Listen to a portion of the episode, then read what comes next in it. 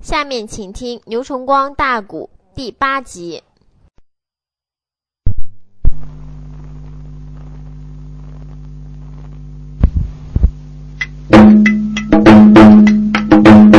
大战内主一封的书信来写情啊，合战内战惊动了金棍大将卢世英啊，喊一声先帝口气实在的大啊，这一那会儿能气死陈孝太保公。杨姑人说：“大哥，赶紧立山岭啊，送信前往太原城啊。”李存孝他真正找你要翻眼啊，然后那时候我打开他的太原城啊。卢世英闻听的此言，便开口：“老兄弟，不知要听清。”既然咱是人兄弟儿，发过了誓，但愿的同死，不愿同生啊。为下属，哪怕我死在太原府，为我的兄弟也愿情。单头我的辞别了杨棍，上了个马，一领的偏刚下山峰，打马加鞭来的快。简单的讲啊，太原府不愿把人迎。卢世英只说能进太原府，没料想城门关闭的金灯灯。等金棍将卢世英到达太原府的东城门，城门已经关闭了。那位同志说：“为什么关的那么样的紧呢？”这里边呢有个原因啊。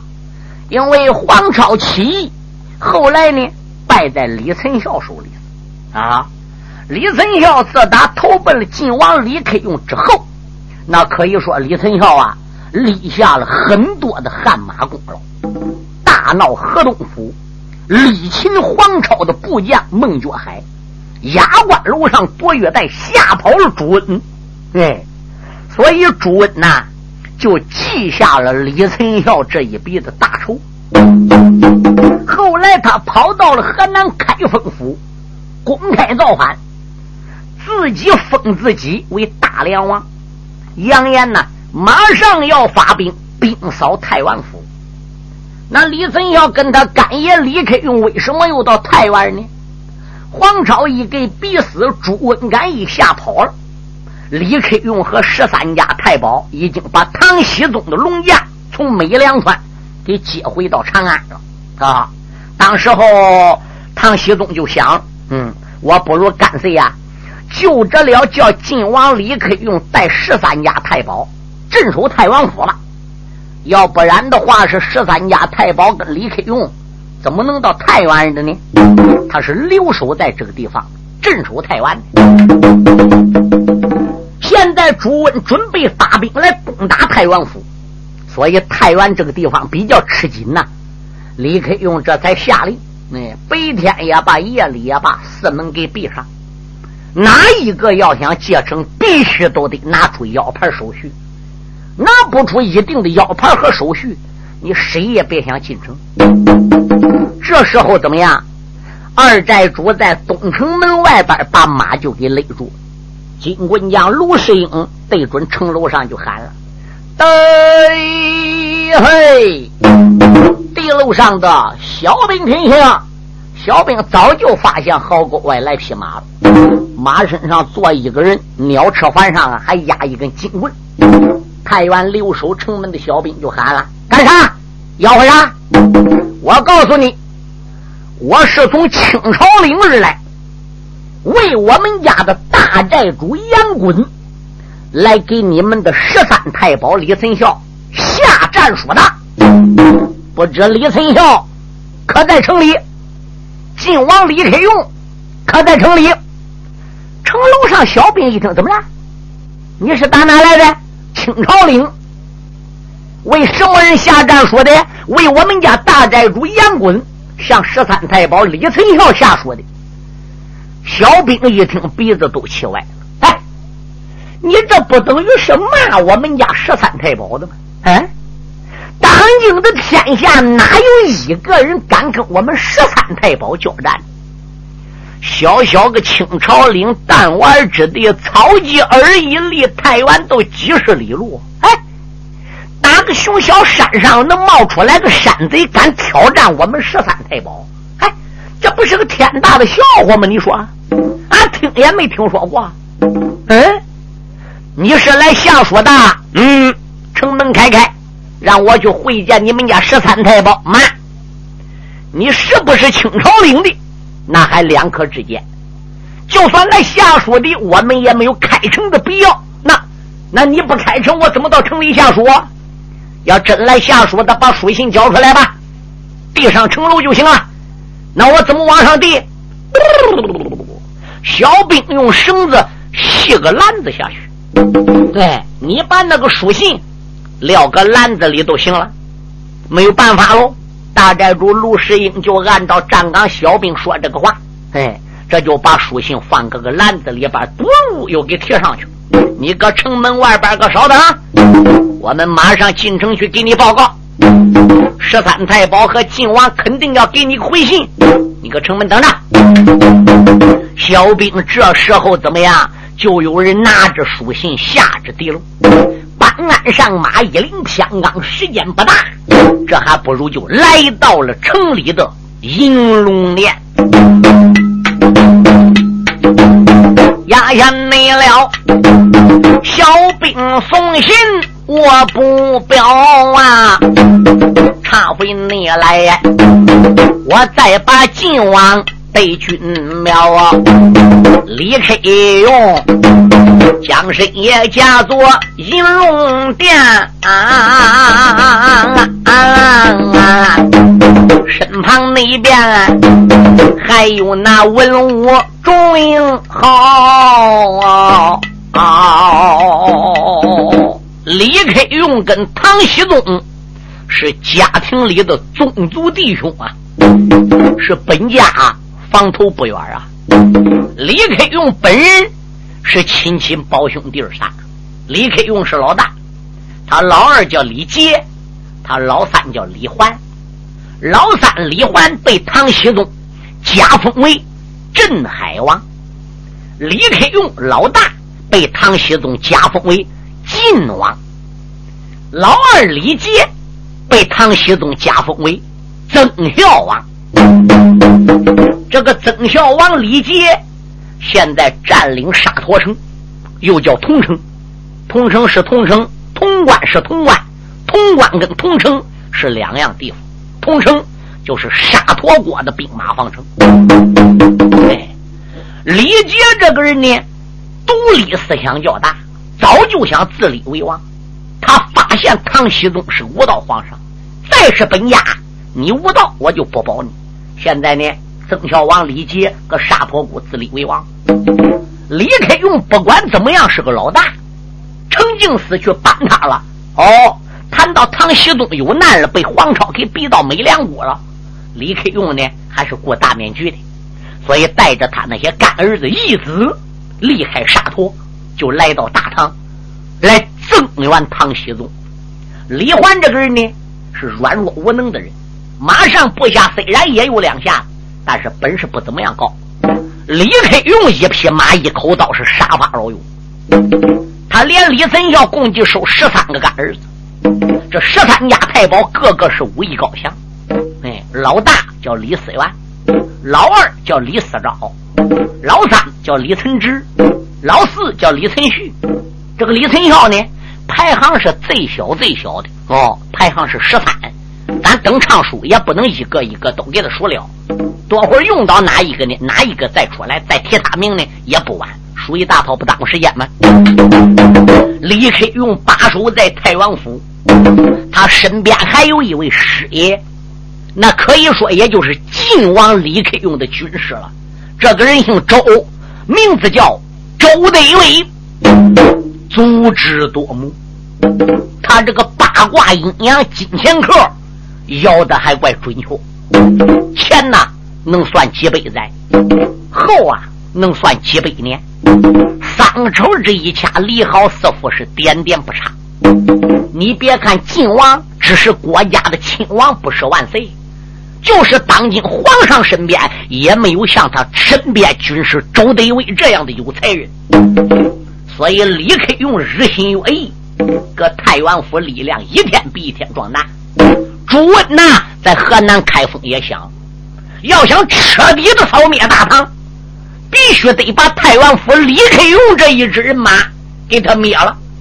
皇上身边虽然有七百文武，有兵马皇城，还没有太原厉害了。皇上是一股皇上，还没有晋王亲王李克用厉害。要想彻底扫大唐，必须先灭李克用，先干倒十三家太保。所以最近梁王朱就准备打太原，寺门口才紧闭起来。李克用这一天召集文武官员，正在银龙殿和十三家太保商讨军机大事，如何对付梁王朱文。报，守门内上坐住了晋王李克用，有门军忽然到殿上报一声。啊！一声晋王千岁不好了啊！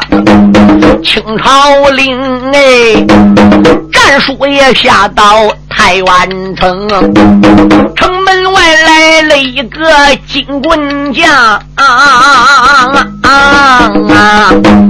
他到你说来替那寨主把信通，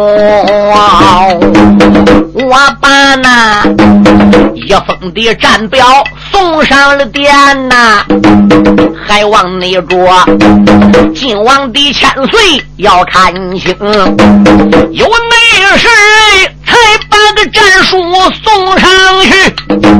李黑勇吹风的大剑瞪双睛，李靖王从头至尾的看一遍呐，咕嘟嘟，无名的烈火烧炸了胸，张口来没把别人叫，喊一那声，十三的太保要听清，小杨棍战书直接来找你的。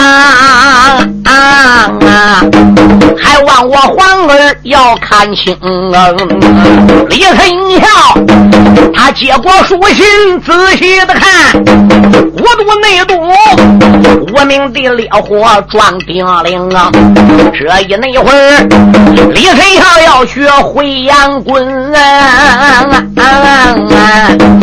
你让你我落背了几句来讲清啊！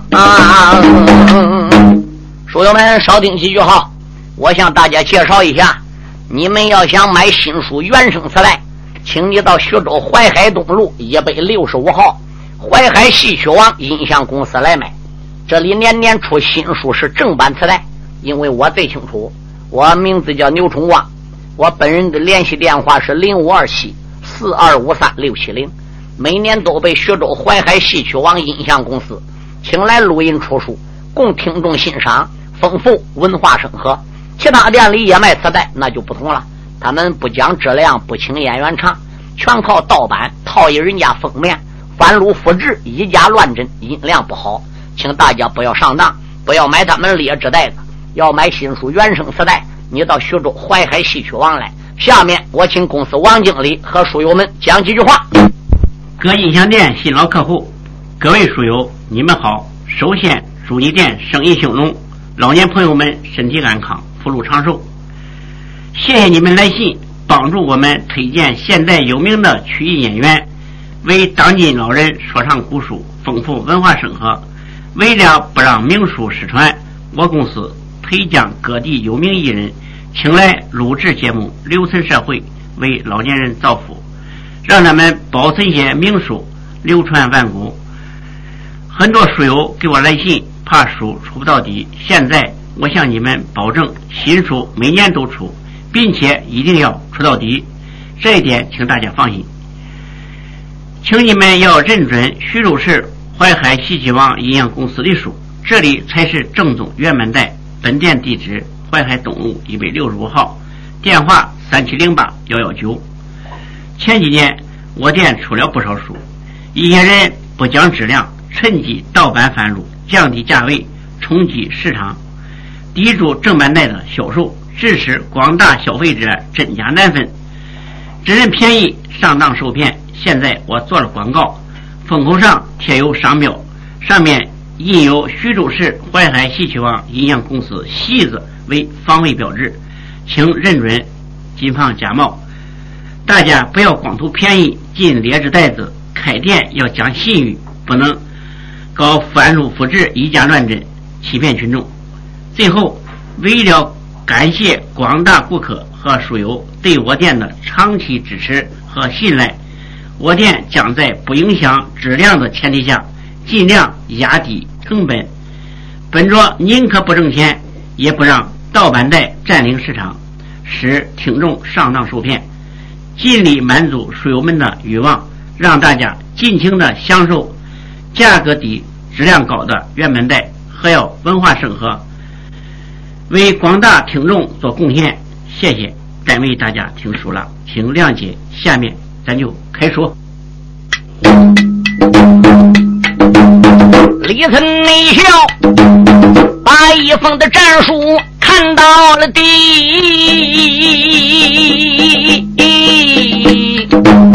纸不内中，牙关的紧要走双眉，原本着清朝的令上。点点下，连有把胆大的杨棍骂一回。你吃了雄心吞宝丹呐，你也敢招兵的买马在山围？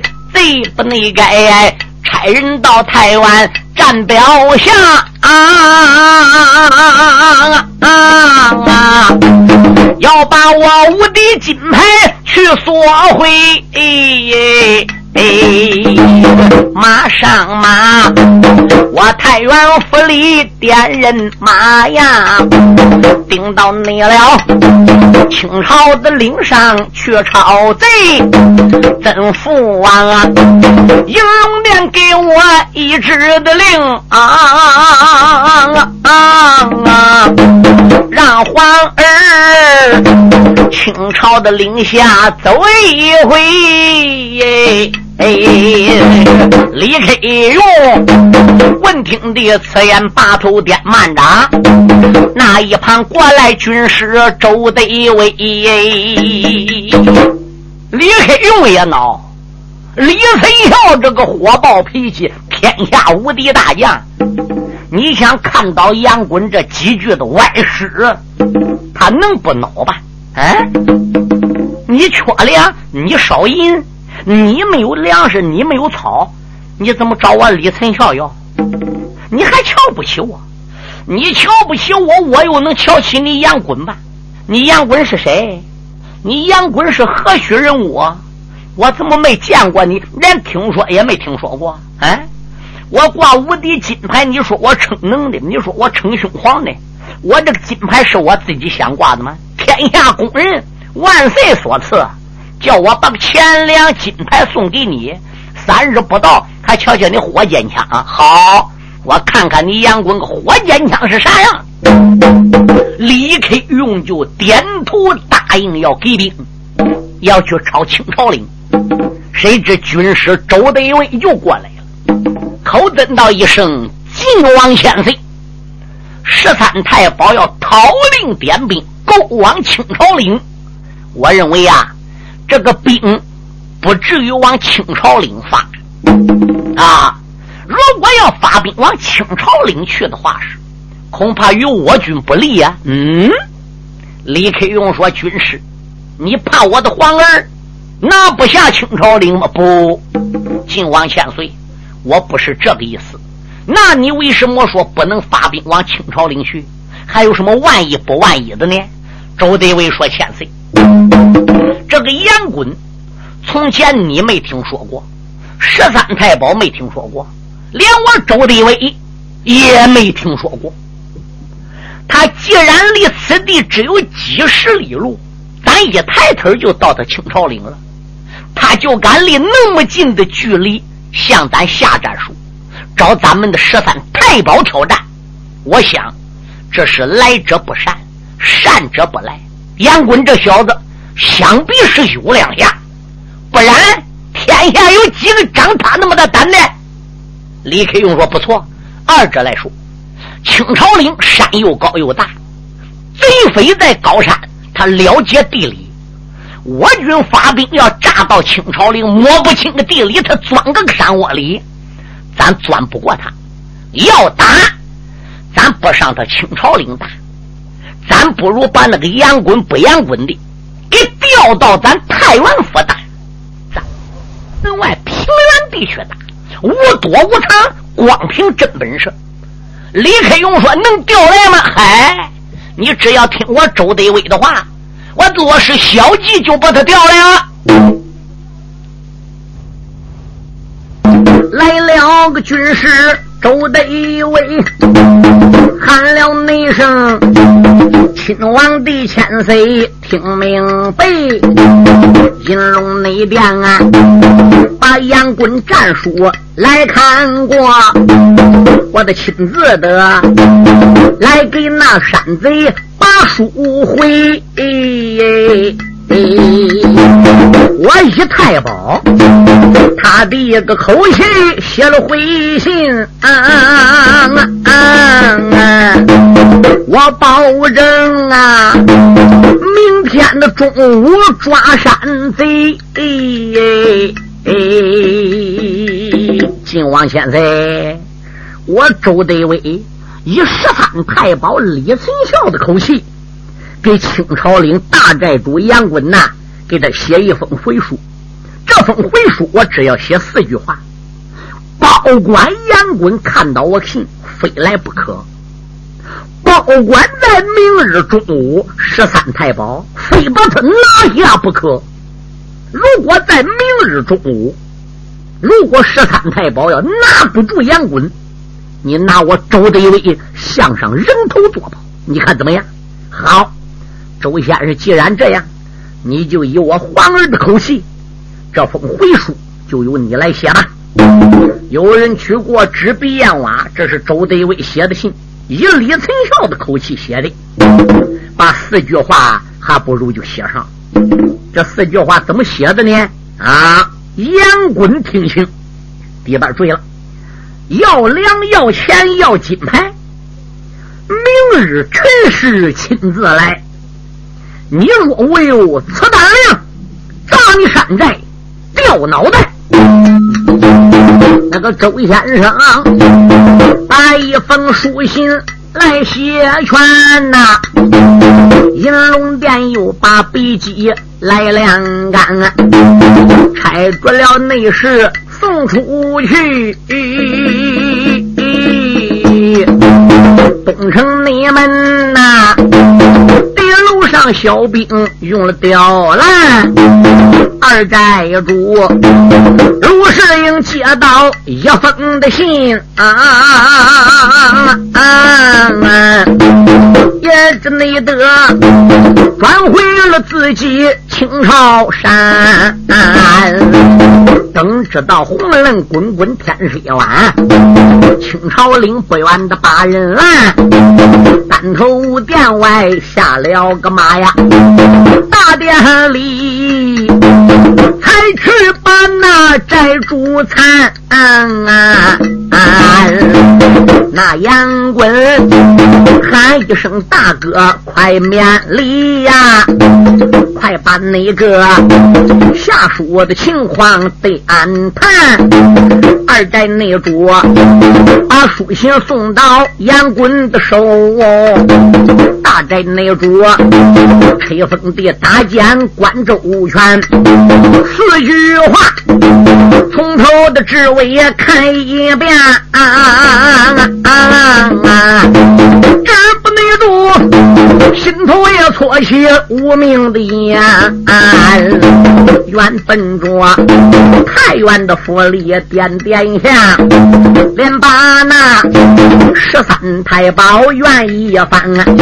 你不把长生金牌交给我耶，我定要马拆你的古太原，把你的金银财宝抢干净啊！啊啊啊招兵我买马回高山，小杨棍偷图凌云高万丈啊！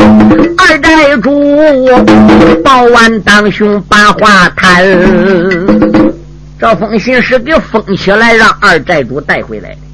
卢世英还不知上边写啥嘞，他一看杨棍看过了，发那么大的火，他也走到跟前，把信拿过来看。哟，等到他看过这个信呐，金棍家卢世英就说了：“老兄弟，你是什么打算呢？”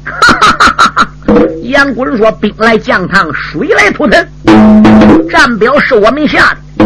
既然他叫我们明日辰时到达他台湾，咱就明日辰时。”准到他太原府，今夜就准备行动了。我说老兄弟啊，不能发兵奔太原呐！你叫我下战书，只说李存孝能服输，能按照你信上，按照你的要求，把粮草、金银对无敌金牌给送来就算了。可是现在呢，他不交这个东西。他说了啊，你要有胆量，你到太原去；你要不到太原，他要来朝山。我们就等他来时了，咱不按照陈实去，他肯定要来打清朝领。他来打清朝领，比俺去打太原有利。杨棍说：“利在哪了？”二寨主说：“俺占着人杰地灵，我们对清朝领的地理熟，能战则战，不能战则退。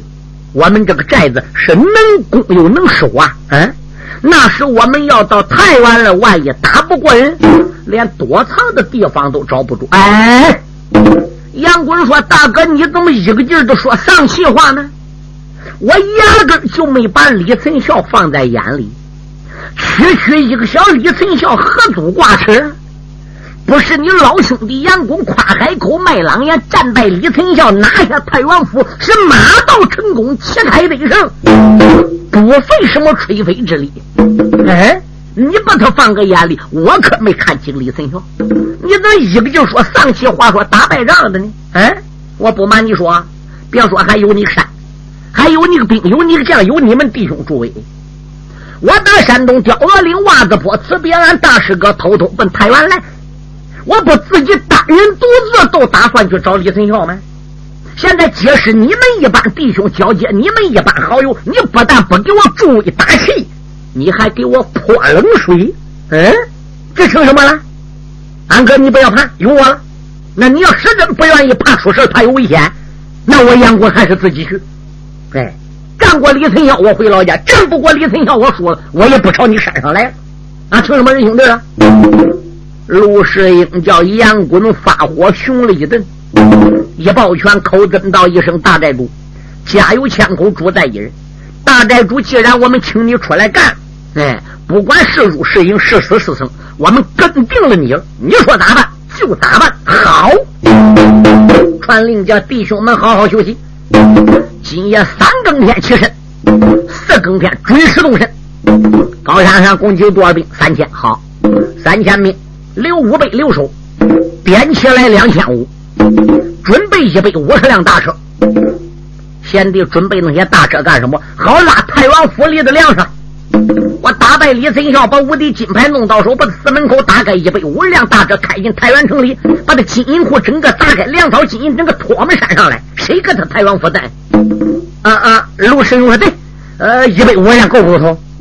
心里想，老兄弟啊，这还不知是真玩龙，还不是假玩龙了。听你说话口气怪大，到底能不能战过李存孝？俺也没有底儿，你自己想必有数喽。你自己对你自己有数，你对人李存孝没有数哦。李存孝到底有多大本事？你光听人说，你没见过哦。这明天辰时都要见着。把大车也带着，没哪里都准备拉粮食了，跟真的似的。哎，罢了，我也不往你身上泼凉水了。哎，你说咋办都咋办。所以他才说的，哎，一百五十两够不够？嗯，杨贵说都紧一百五十两，呃，够头也都那个，不够头也都那个。哎，再传令下去，叫这五百兵，今天晚上就给我杀猪宰羊。啊，小兄弟，那今天晚杀猪宰羊干什么的？我今夜三更天起身，四更天准时发兵下山。嗯，我天一亮我都入到太原府大战李存孝。等我拿下太原府，拉金银财宝回来了，这高山上把好给我们弟兄接风。我们准备在这了藏了，在这了青草岭大摆酒宴呢。嗯，我们大家吃团王饭，吃个胜利饭呢。呃，对对对，卢世英说对头。卢世英嘴里说对头。朝银棍匠、铜棍匠、铁棍匠弟儿几个看，这弟儿几个也争不过杨棍喏。心中暗想也罢，你说咋办都咋办。列位，五百兵搁山上忙碌杀猪宰羊喽，准备明天杨棍战败李存孝，回来给接风洗尘。这两天五百兵头一晚睡得怪好，三更天起身，四更天列位杨滚这两千五百兵带几百五十辆大车。果然是放炮三声，离开了青朝岭了。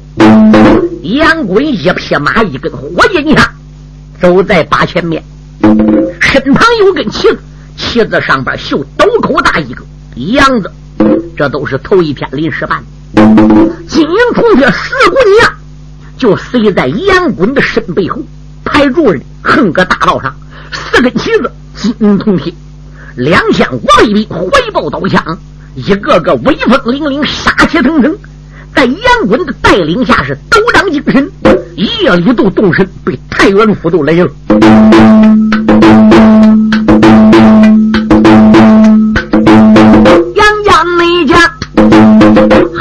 个杨滚刚出事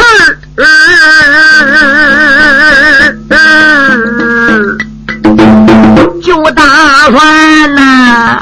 武术在天下能数第一，太原府这一会儿挑战李存孝，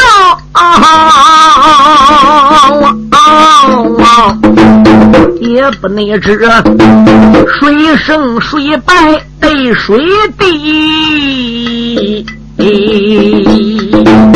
英雄爷可开了坐下白龙马呀，火箭的金枪顺手提，原本那桌台湾的府里点了点下啊啊啊！啊啊啊啊半夜那样十三的太保愿意策，你不内干领兵镇守太原府。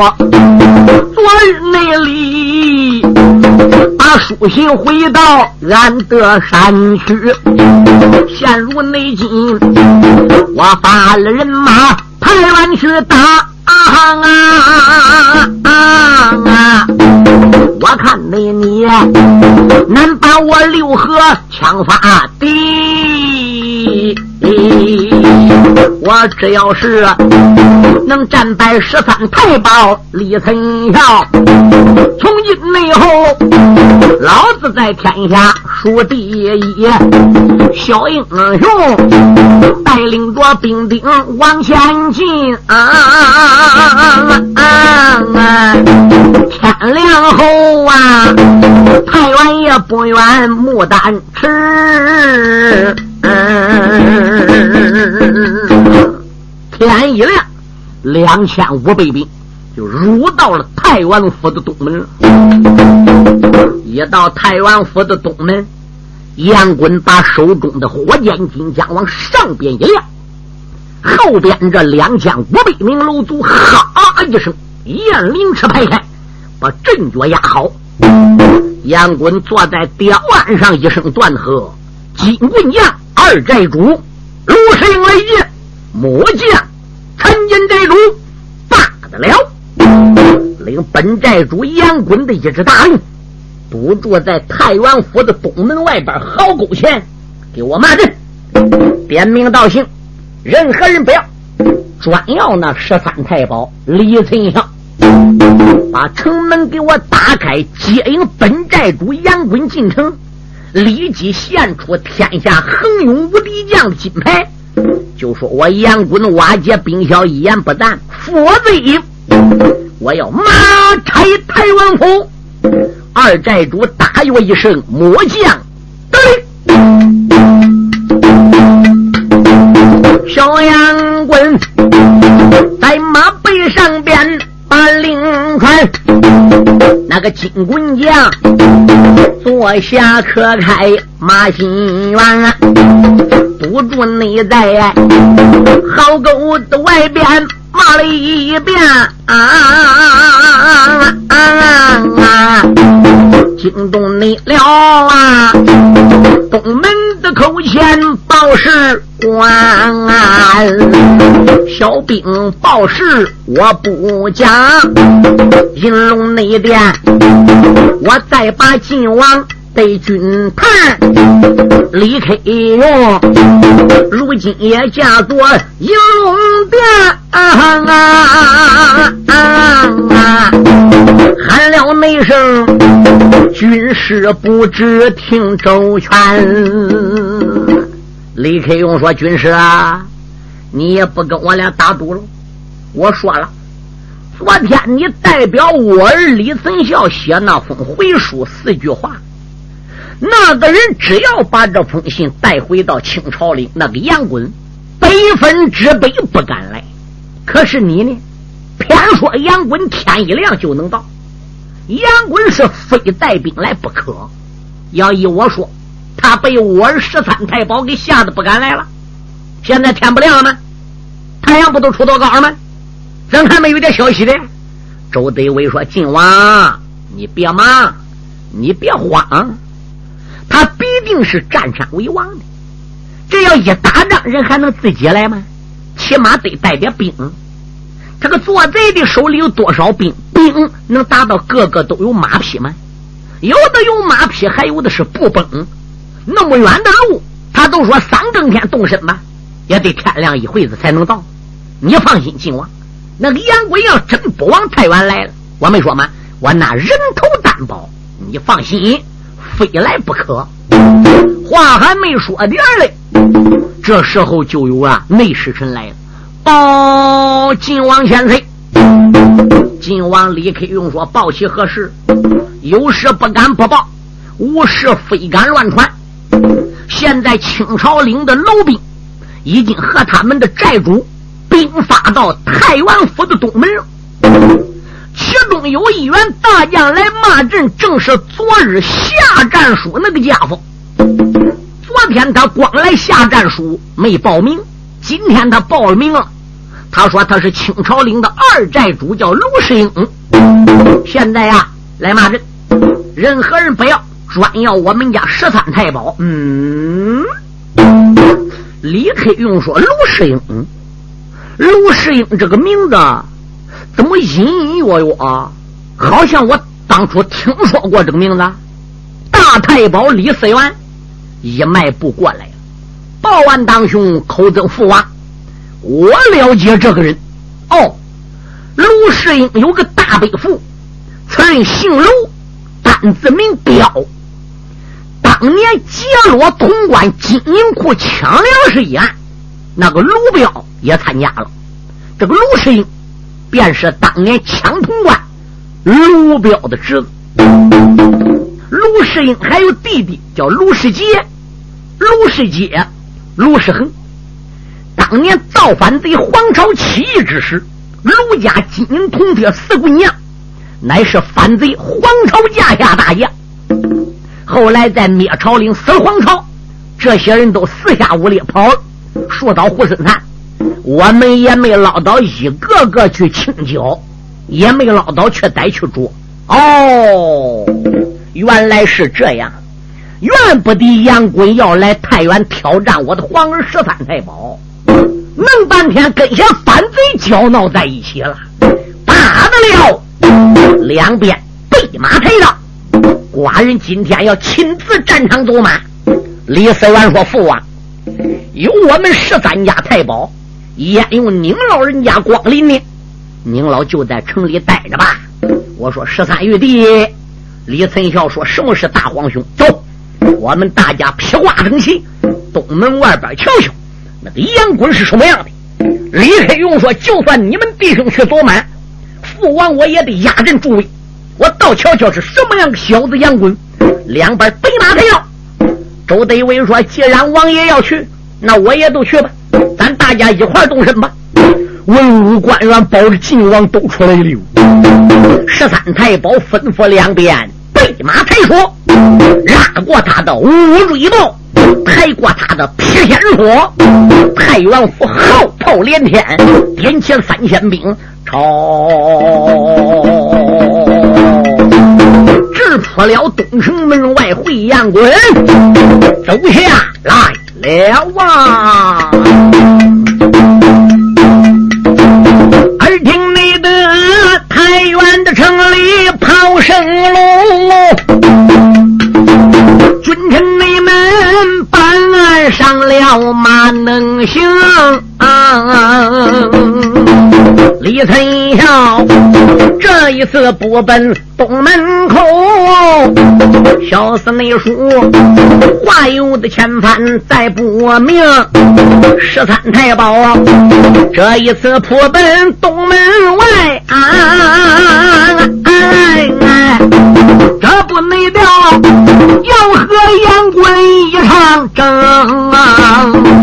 紧接内着西宁的高山一场战。花城的寨里一场争，高司机鸡宝山前一场战呐，可怜的人，无影的枪下丧残生，什么人？大白乌龙二虎阵，合着个延长勾践命。后来的言辞且慢表，话到吹头八根横。